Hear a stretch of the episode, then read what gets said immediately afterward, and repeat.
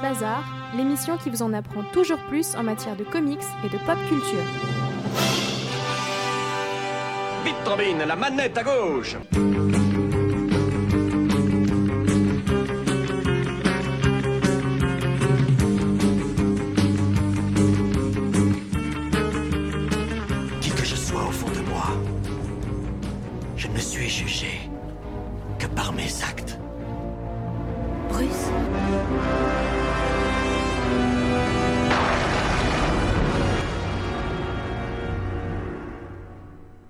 Bonjour à toutes et à tous et soyez bienvenus dans ce numéro spécial de Comics Bazar. Comics Bazar, c'est votre émission hebdomadaire en ce qui concerne l'actualité des comics, de la bande dessinée américaine et de la pop culture. Et je dis numéro spécial car oui, ce numéro est dédié à la nuit des découvertes de France Culture.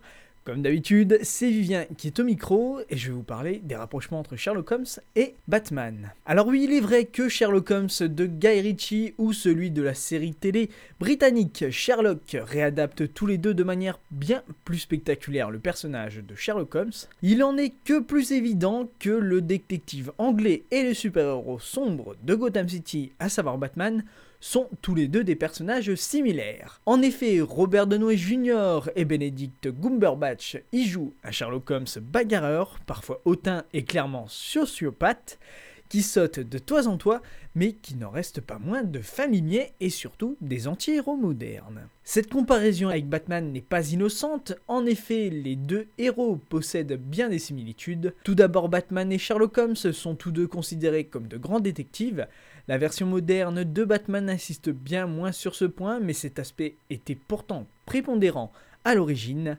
Créé par Bob Kane et Bill Finger, le personnage fait sa première apparition dans la revue Detective Comics publiée en mai 1939.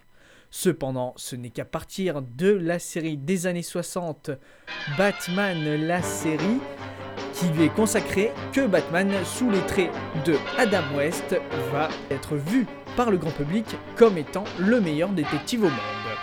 Le fameux commissaire Gordon faisait toujours appel à Batman en début d'épisode pour résoudre les énigmes et analyser les indices que laissent systématiquement les vilains après leurs méfaits.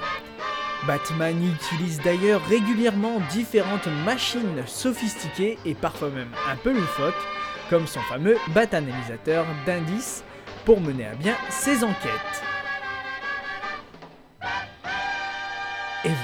Tout juste d'en entendre le jingle, l'intro de la série des années 60.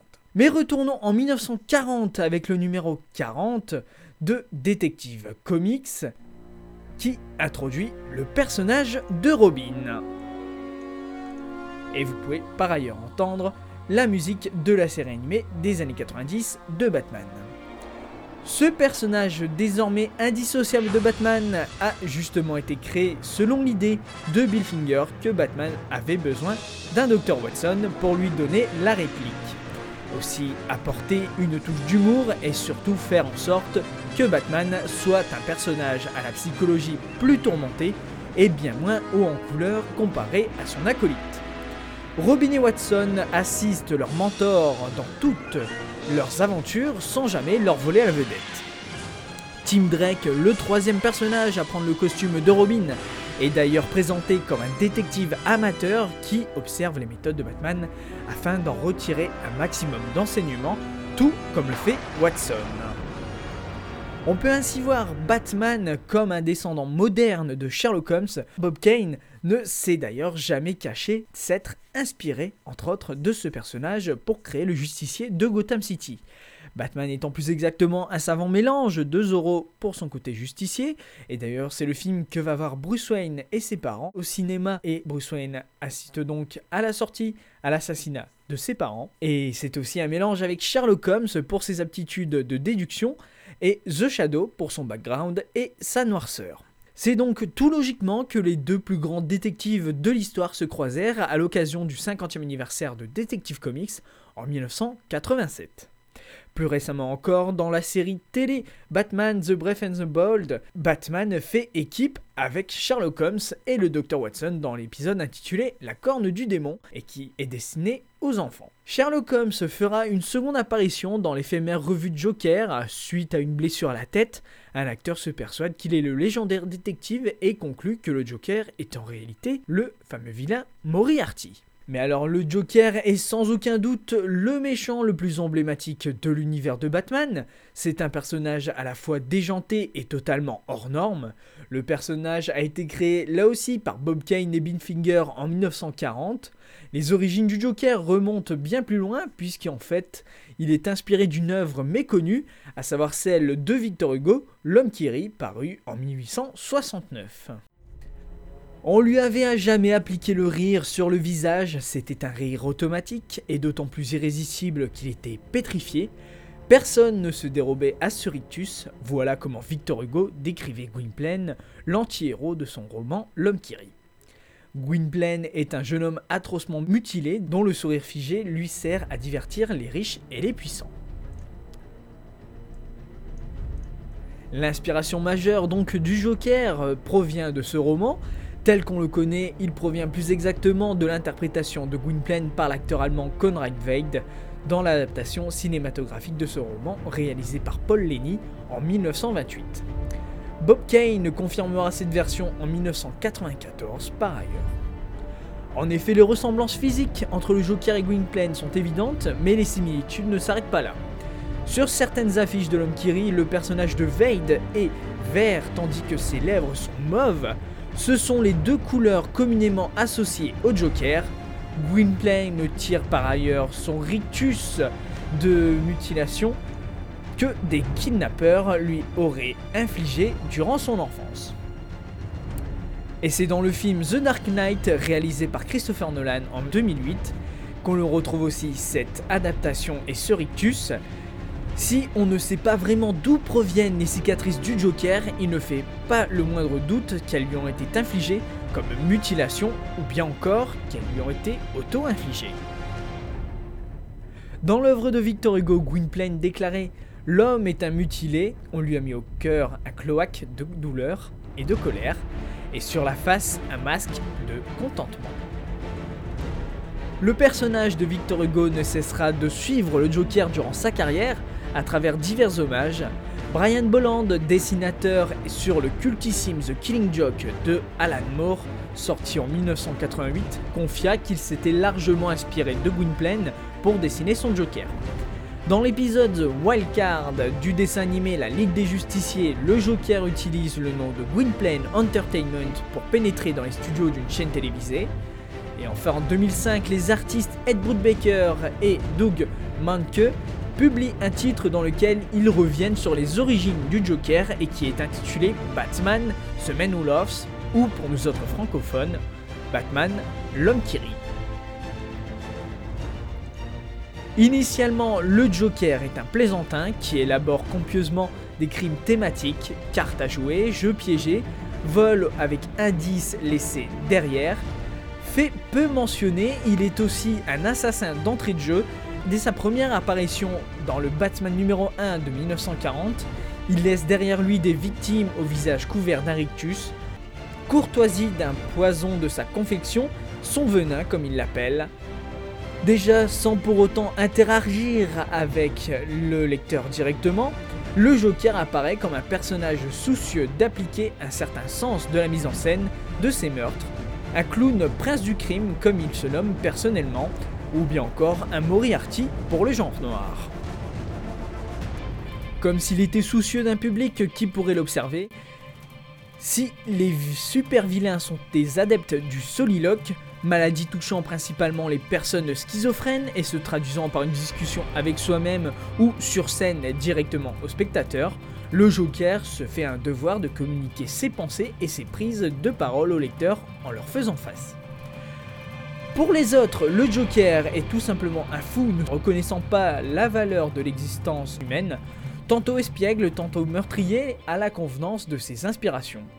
Ces gestes sont pour lui sans conséquence parce qu'il possède, à des degrés variant d'un auteur à l'autre, une conscience de sa propre fonction diégétique. Il raconte lui-même l'histoire dans laquelle il se trouve. Plusieurs moments inoubliables définiront par ailleurs le personnage selon cette perspective. Et c'est d'ailleurs probablement dans l'intitulé, dans l'œuvre plutôt Death in the Family, en 1988 par Jim Starlin et Jim Aparo, que le Joker passe littéralement le quatrième mur pour la première fois. Dans cette histoire où on le voit terrifiant battre à mort Robin à grands coups de baramine, le personnage nous est montré de face, comme un chef d'orchestre s'agitant dans une symphonie. Dans ce meurtre unique dans l'histoire du comics, Joker avait une légion de complices, la mort de Robin étant le résultat d'un vote populaire organisé par DC Comics, permettant de déterminer auprès des lecteurs si Robin devait mourir ou non. C'est aussi dans The Killing Joke que Joker effectue sa deuxième grande symphonie de cruauté. Il tire un coup de revolver sur Barbara Gordon, fille adoptive du commissaire Gordon et surtout alter ego de Batgirl. On suppose par ailleurs aussi qu'il la viole, pour ensuite montrer des photos de son corps tuméfié à son père, séquestré, humilié et en état de choc dans une fête foraine abandonnée et aux mains des monstres de foire. Dans un plan de caméra subjectif évoquant la première scène brisant le quatrième mur, le Joker nous pointe littéralement de son arme à feu, nous narguant Rien ne pourra donc l'arrêter de tirer. Alors oui, nous pouvons bel et bien dire que désormais la relation qu'il y a entre le Joker et Batman, ainsi que les personnages en eux-mêmes, ne sont qu'une sublime référence aux personnages de Sherlock Holmes et Jim Moriarty. Qui plus est, ce ne sont pas les interprétations contemporaines de Benedict Cumberbatch et Andrew Scott dans la série britannique Sherlock qui nous diront le contraire. Et enfin, pour découvrir avec humour ces rapprochements entre les deux détectives et leur nemesis, je vous invite à regarder et surtout à écouter les youtubeurs de la chaîne Epic Rap Battle of History, où ils interprètent le temps d'une joute verbale les personnages de Batman et Sherlock Holmes. Et enfin, pour terminer ce numéro spécial de Comics Bazar, je vous invite à écouter ce groupe français Deluxe qui, lui aussi, s'inspire du monde des comics. Et je vous dis merci pour votre écoute. Et en attendant le prochain numéro, surtout, comicsez-vous. Up in the sky, it's a bird. It's a plane. It's Superman. Yes, it's Superman. Strange visitor from another planet who came to Earth with powers and abilities far beyond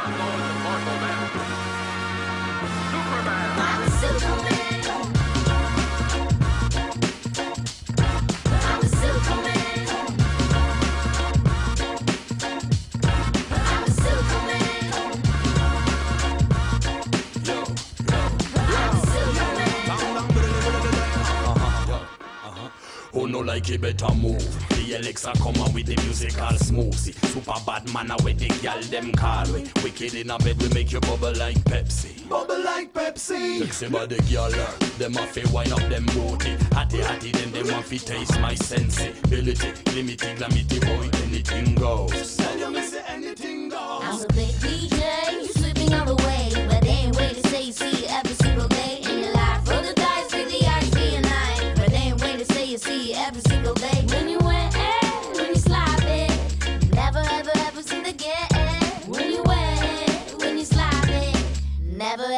seem to get it.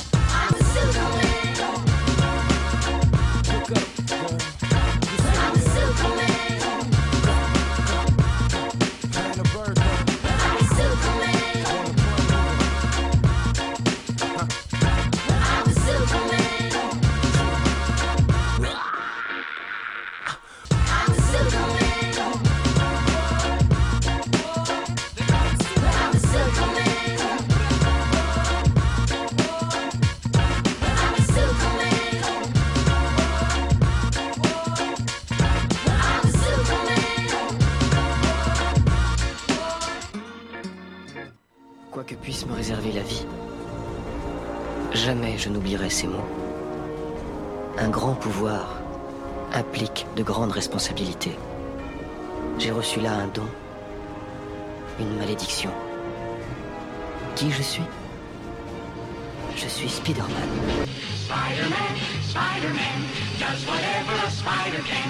Spins a web any size, catches thieves just like flies. Look out, here comes the Spider-Man. Excellente inspiration. En route vers de nouvelles aventures.